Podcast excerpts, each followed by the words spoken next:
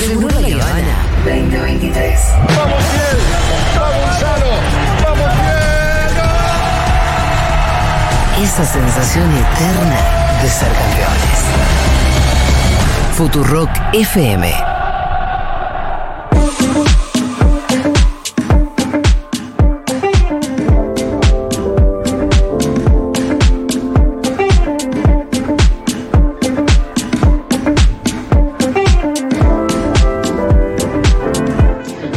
Harta de que me llamen por teléfono. No vivo ni siquiera en Cava, yo vivo en Bahía Blanca y me llaman todo el tiempo Larreta y Santilli.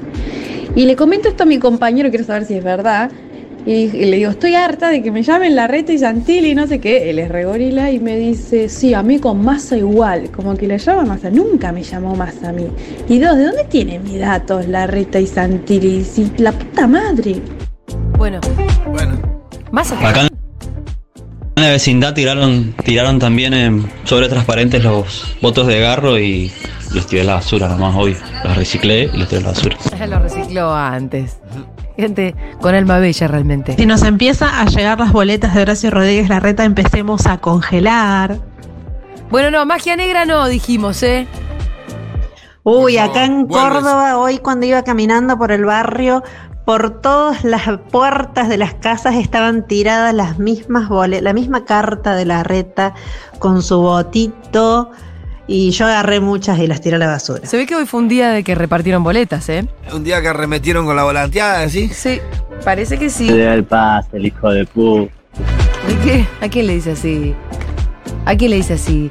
Pablito 30, ya está seguro. Le... Sí, boludo.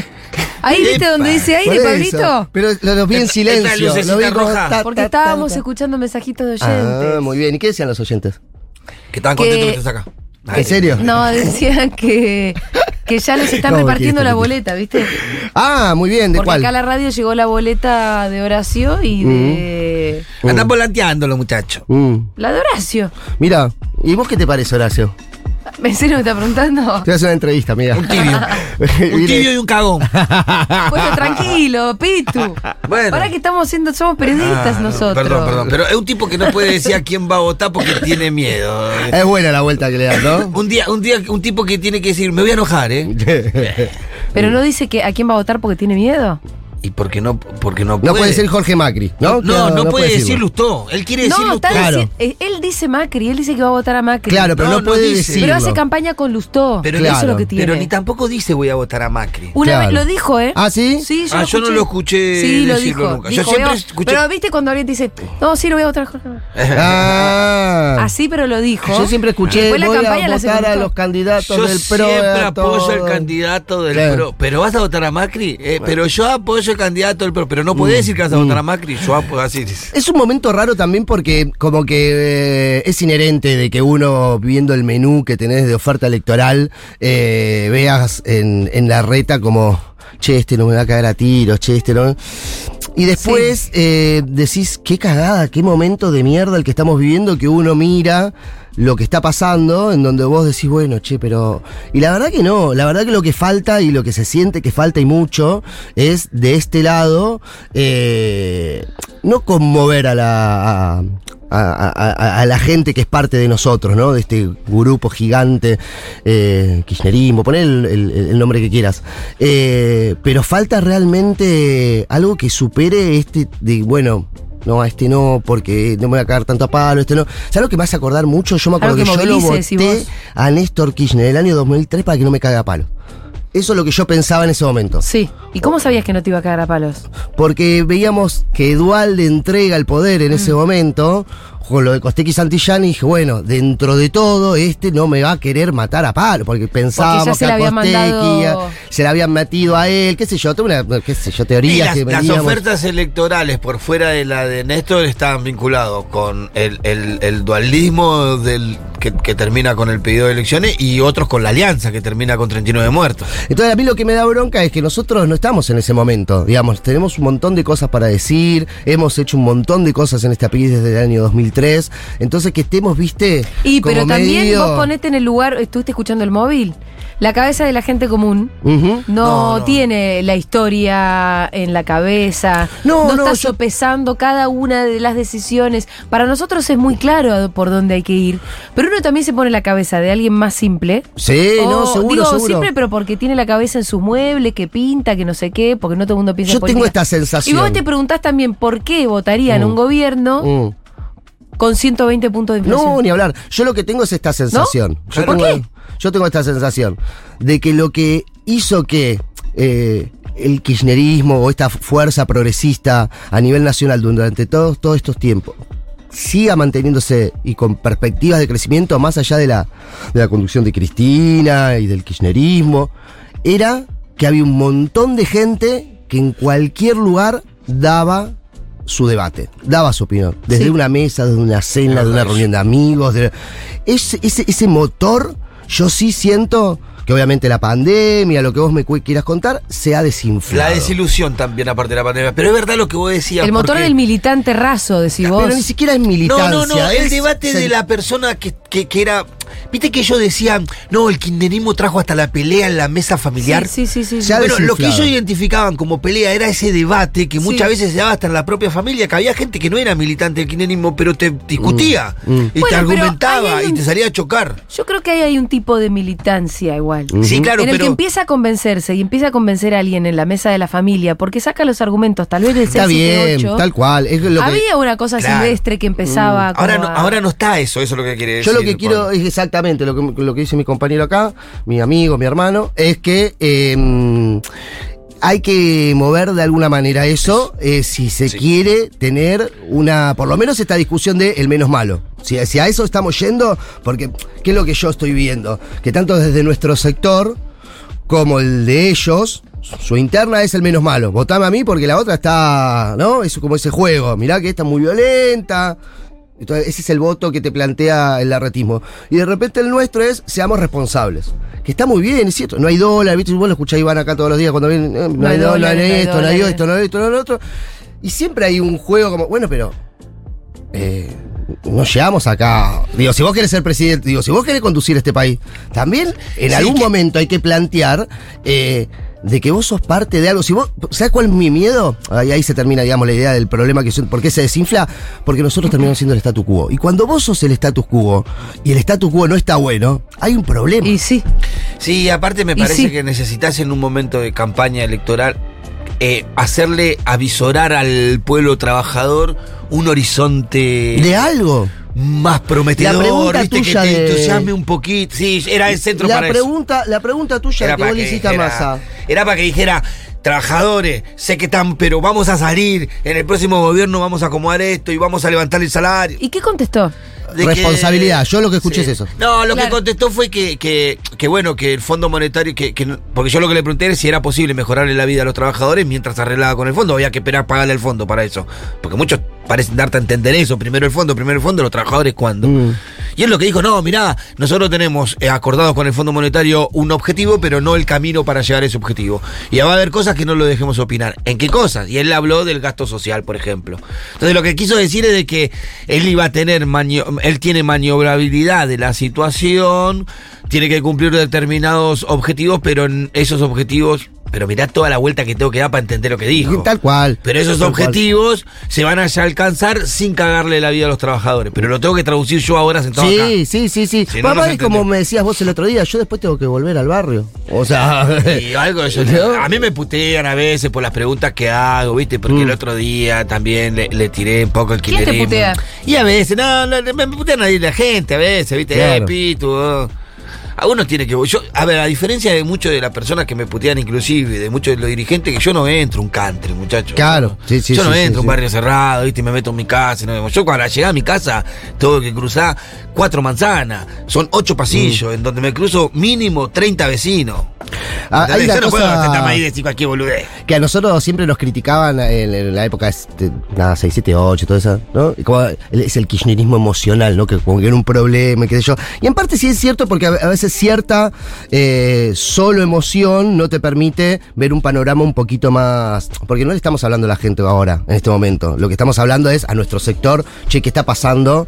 Que, Que no militamos. yo creo que el que esté escuchando ahí y, y tiene ganas de hacer cosas y quiere apoyar, y otros que están armando, y yo sé que están escuchando y que están armando, que se le está complicando poder salir y empezar la campaña. Yo sí, yo sé que pasa Está eso. muy fría la calle también. Yo sé que pasa eso. En las paso, falta, ¿no? falta y mucho, bueno, pero, todo lo que digo, ¿cómo pero vas a llegar? Bien, entonces yo lo que digo es, estamos en este momento, por un lado lo único que te piden es racionalidad, ¿no? Es decir, che, eh, mirá que Calma. o se viene esto, que es Sí, un sí, sí. desastre, y nosotros somos la garantía de que esto no se desmadre y sea un 2001, lo que, lo, lo que, lo que realmente puede llegar a pasar, digamos, ¿no? No es que te están diciendo, ahora falta un poquitito más, y yo creo que también... Prometer alguna cosita más, Eh, decís vos. Hay una Sí. desconexión Mostrar un poco más todavía ilusiones. profunda Sí, entre Es el, el dispositivo y la dirigencia política y la- las poleas de transmisión que van a llevar a que se. Bueno, todo eso se puede prender, viste cómo es. Eh, de un día para el otro. No, no es que se, viste. Pero necesitas una chispita. pero si no hay una chispita, no va a aprender. Y mientras tanto, viste como que es, bueno, es esto o el caos. Y es, verdad que en nombre de la racionalidad no estamos prometiendo nada. No, en nombre de la racionalidad, de ser serio, no estamos prometiendo nada. Que y a veces hay que prometer aún sin tener la certeza. O, o al menos hay que proponer, no, sé- no sé si prometer, pero proponer un destino, una- aún sin tener la certeza. Porque que también hay que dejarle claro. en la política un poquito a la épica, un poquitito Y sí, ¿cómo a lo no? inesperado, un poquito a lo que se puede lograr con voluntad, con convicción, a lo inesperado, a lo que nadie esperaba. Entonces, prometamos eso, aunque sea. Prometamos eso. Sí, yo No, yo, yo también, y lo que discutíamos, ¿no? Lo de, de Alberto, que decíamos, che, esta batalla no la vamos a dar, pues la vamos a perder. Y bueno, está bien, como si vos lo del tema de. Yo entiendo que es un momento muy difícil. Yo eso me, me doy cuenta, me doy cuenta con los números, me doy cuenta en la calle eh, y, la, y la economía propia de uno, digamos, ¿no? O sea, que realmente e- e- es, complejo, no es fácil, es rara, te- te- no, no- es piso duro, es como medio todo arenoso eh, y tampoco Hay tenés una horizonte. Exacto. Entonces, en, en un momento tan complejo como ese, yo entiendo que vos no podés venir con las palabras mágicas, pero sí, eh, fíjate que vos estás, o nosotros estamos acá, por todo eso que está ahí. Y eso que está ahí, no es que, no sé si está desilusionado o no se quiere comprometer del todo o no la ve. Tiene un montón de quilombo en donde vos lo único que le estás proponiendo es mantengamos este quilombo porque lo que se viene después va a ser peor. Entonces, falta algo más. Yo no sé cómo es, por eso no soy dirigente político, eh, pero sí ver de que falta algo entre esas, esos dos mundos. Yo cuando Hola. lo planteé me dijeron, bueno, ahora después las paso. Claro. Como, bueno, después las paso, deberían, algunos me ¿Lo las- planteaste dónde? En distintos ámbitos, che. Sí. Inclusive a, a Kicillof en un momento, lo hablé con algunos actores de la política de la ciudad Como de asumiendo que hasta las pasos está todo muy frío y después de la paso se va a calentar. Toda la conversación que yo te Y digo. está bien, pero el problema es si vos. de- la paso que mucha gente dice, bueno, la paso en realidad es la- una gran encuesta nacional. No tan así porque define candidatos. Por ejemplo, si va a ser Bullrich, Bullrich o Larreta, ¿no? Em, pero que es una gran encuesta. El problema sí que si vos tenés un muy mal resultado después de esa paso, Sí. Es difícil levantar. otorgándole el- la calidad de encuesta. ¿Cómo remontás después de un, de, de- de un número que está muy abajo? Porque o, o remontás justamente porque esto despierta como alguna conciencia, cosa que no creo, porque en realidad un número muy bajo lo que hace es generar una diáspora, generar una desilusión, generar como... Si está muy abajo el número. Una derrota muy anticipada también, ¿no? Mm. O un derrotismo anticipado, no una derrota. Para Y el derrotismo número. no sirve para nada, no, No, sirve para ganar seguro. Seguro, seguro, seguro. Bueno, una elección por Entonces debajo. es el problema de dejar todo para después, me parece que puede Claro. ser ese, ¿no? Sí, sí, es una elección por debajo de los 30 puntos en, en las pasos sería un golpe, más, un masazo en, Bueno, pero para, Pitu, me parece que tenés la expectativa en alta. líneas generales. No, en líneas generales digo. Pero digo, si vos estás seguro que vas a tener arriba de 30 y después sacaste 28 o Mm. 27 Mm. Y Pero por ahí el que- problema de, de cómo tenías seteada la expectativa es lo que te genera un derrotismo. Y además. el- Si vos venís pensando, no, mira, vamos Pero a si- sacar 23 puntos y no sé qué, y después sacaste 27, bueno, entonces Y eso. el 30% del peronismo Mm. lo rifamos 10%. Ujú. Bueno, sí, no, está claro. Por eso, entonces, nosotros, o sea, por eso digo, debajo del 30 es una elección y, mal- mala y malísima para nosotros. Mala, no idea malísima. Sí, pero mala. también vos tenés que ver cómo qué- qué Porque- es lo que saca el resto de la gente. Por eso, el porque- resto de los candidatos. Porque vos te, porque vos te quedás con un, me parece, por debajo del 30 estás perdiendo lo que fue el argumento del peronismo histórico, somos el 30%. ¿No? Bueno, hay que asumir que es un mal momento. Ah. Sí, sí, sí, por yo eso. eh, creo Pero que- yo no vendería una derrota antes de tiempo. No, no, no, yo creo que igual, yo creo que Unión por la Patria va a estar entre los 32, 33, 34 Y te- puntos. bueno, por eso digo, tendría cuidado con las expectativas y tampoco, y tendría cuidado con generar un derrotismo en la, con, con el resultado de la paso. Sí. Claro. Bueno, No, y si empezamos lo- con los votos, entonces, si empezamos con la idea de votos estratégicos a nivel nacional, de empezar y che, hagamos que gane Burley porque le conviene a Massa. No, esa gane". bolude no. Pero Entonces eso ahí no ya, ahí ya se va a Salvo en la ciudad que me parece que está pasando más fuerte, lo del voto estratégico. Yo creo que estoy en un momento, yo eh, lo que estoy armando como hombre, eh, eh, como un ciudadano más Mm. en esto es pensar hacia el balotaje, pero por ahí no tenemos balotaje, entonces, No, no, ¿viste? no Pero pensar es, en es lo único por eso. Bueno. Lo único que yo voy tratando de armar, de pensar, es de cosas que eh, en algún momento a los que no están tan convencidos se entienda que hay un momento en donde vas a tener que definir. Por eso yo tengo claro de que no hay una cosa o la otra, son, son iguales. Yo creo que vamos hacia allá. Pero primero tenemos que ganar la, eh, la, la- la entrada al balotaje, en las generales. Y intentar, y, para y- ganar eso me parece que hay que intentar que el argumento para que eh, te voten a vos no sea el espanto al otro. Exacto. Que no sea solo el espanto al otro. Genera, para mí genera también, por eso eh, no es esa cosa de, de la mo- emocionalidad, sino de volver a levantar este lo, lo que fue lo que nos llevó a este, a este, a este lugar, digamos, ¿no? A estos 20 años de, de construcción política. Entonces, yo hay un diagnóstico que eh, lo que veo yo es esta situación. Ahora, cómo tratamos de, arreglarla le corresponde obviamente a la dirigencia política y lo que nosotros podemos ir aportando. Hay cosas que sí todavía son mínimas que se pueden ir desarrollando. Hay votos que realmente eh, no es que son fáciles de dar vueltas, pero sí se puede dar una discusión franca, que es con todo este esta cosa de mi ley y eso que se va desarmando poco a poco.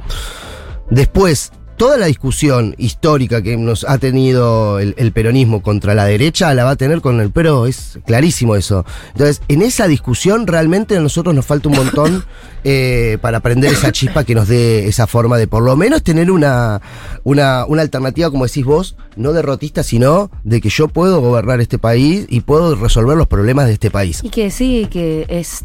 No es lo menos malo, pero es la mejor opción. Obvio, obvio. Por eso no caer en esa. Para la mejor opción hay que, hay que proponer un poquitito más, como dicen ustedes. No, de Bueno, una. Pablito, escúchame. Sí, un poquito de música que hablemos. Eh, Hacemos sí, el raíz. hablemos Dale, de me encantó, cambiamos el tema.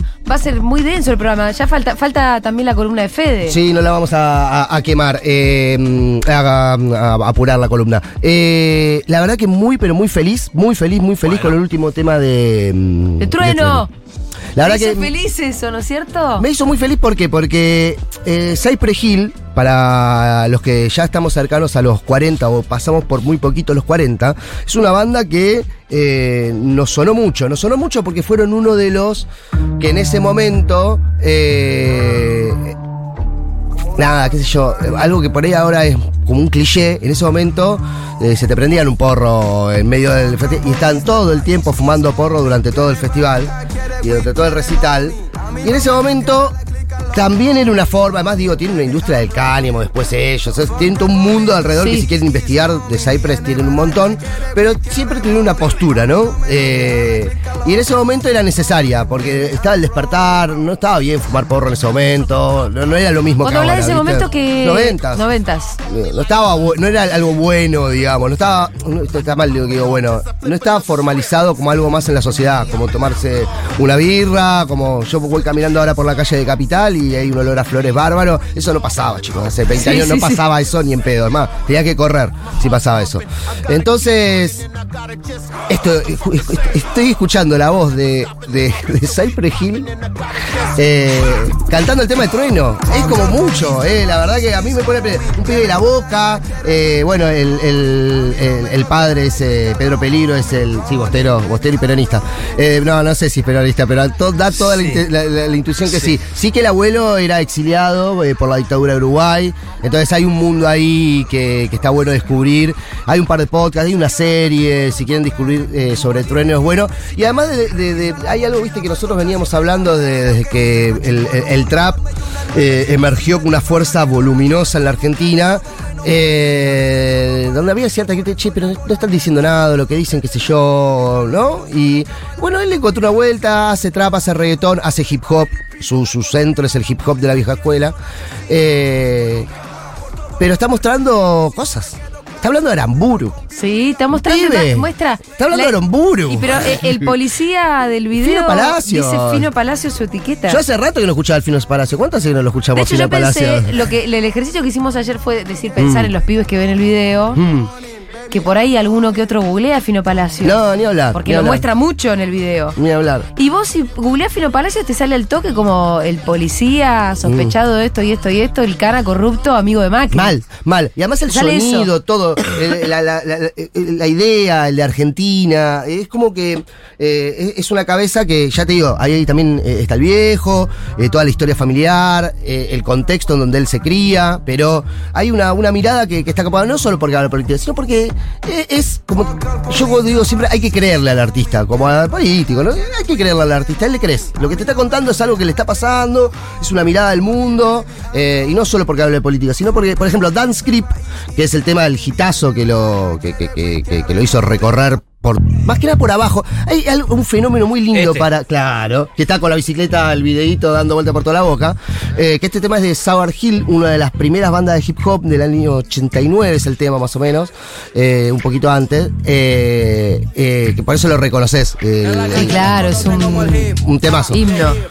Y hay algo que pasa mucho que es muy interesante, que es que toda esta movida eh, llega después a las discográficas, porque las discográficas los vienen a buscar. Eso Sí. está bueno. Eso está bueno de lo que está pasando, porque ellos, eh, por un Ahora estás hablando del presente. del presente, de, estas de, de- de estos espacios, de, de Trueno, bueno, también Nicky Nicole, por ejemplo, que era la, la, La- la la novia. ex, la- la exnovia de, de, de Truenito.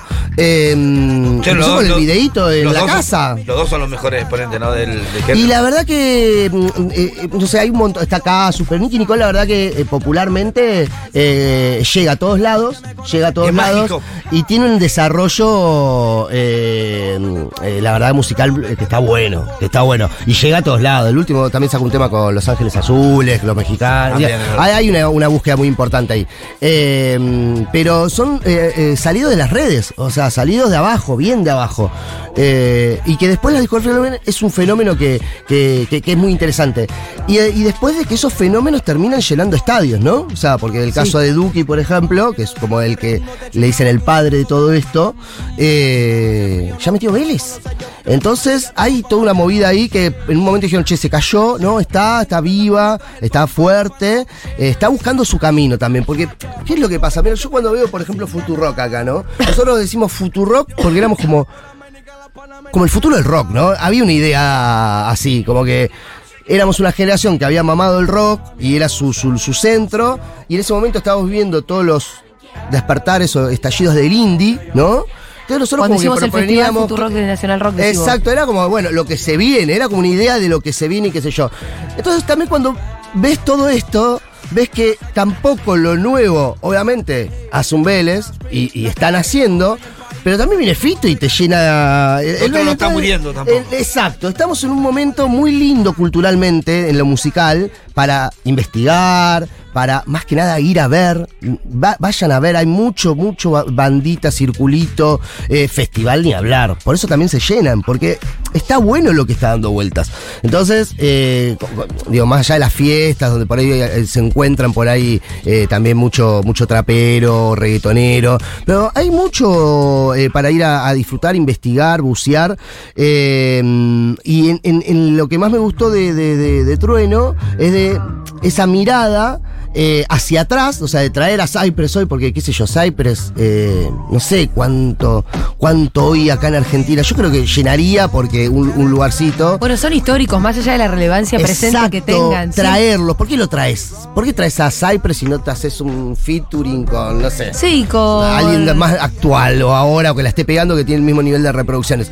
Eh, o cuando ves el caso de Bizarrap, ¿no? Un pibe que eh, ahora, obviamente, el chabón estudió marketing, está pensando ya en otra movida totalmente distinta a, a- lo que pensó, creo yo, cuando estaba en su estudio y, haciendo movidas de, de MC ahí en, el departamentito. Eh, pero también mueven a, las discográficas, o sea, va al revés de lo que se venía dando y eso para mí genera un montón de oportunidades que pueden ser eh, bien aprovechadas, ¿no? O sea, de empezar a crear guetos y crews que te permitan eh, hacer crecer mucho, hacerte crecer muchísimo. Entonces, lo que antes por ahí era que te quedás en el ahora hay una posibilidad de no quedarte ahí y de poder crecer. ¿Por qué? Porque estos lo hicieron. Que antes no, no pasaba tanto. Eh, cuando nosotros hablábamos con Santi motorizado, ¿te acordás que ellos laburaban, laburaban, laburaban? eh? Y recién ahora están como para. Y no es que no. Siempre fue una banda casi de culto, pero no es que no querían tocar para muchas personas, era que costaba, costaba por los lugares, por la discográfica, por esto, pero costaba, costaba, costaba. Y bueno, y de repente ahora lo que sí te están mostrando estos pendejos, que se puede, que le- metiéndole y laburándolo y haciendo un buen producto, yo esto, hablan ellos de producto, pero haciéndolo culturalmente copado, eh, salís. Bueno, pero este- este- el telefonito es un. O, o- o la tecnología, la posibilidad de grabarte vos y ponerlo en YouTube, en cualquier lado, también generó como otro, otro ámbito de construcción de estos te, artistas. dio- te dio una Antes era plataforma. la, la- como decir, la discográfica la que te construía como artista. Ahora vos podés hacer una parte de esa construcción por fuera de cualquier esquema, con las redes, con todo eso, que después viene y toman la, discográfica. Sí, y después de, de- de las bandas, ¿no? Hay mucha banda, bueno, nosotros lo vimos en los festivales nuestros, pero hay mucha banda eh, tocando eh, y, y empezás a descubrir nuevas, no es que se quedó en las mismas bandas que estás escuchando desde hace 5 o 6 años, te pasa mucho cuando vos buceás, investigás, che, eh, son estos los mismos dando vuelta, empezaron a aparecer y eso también te da la pauta de que se está armando algo. Eh,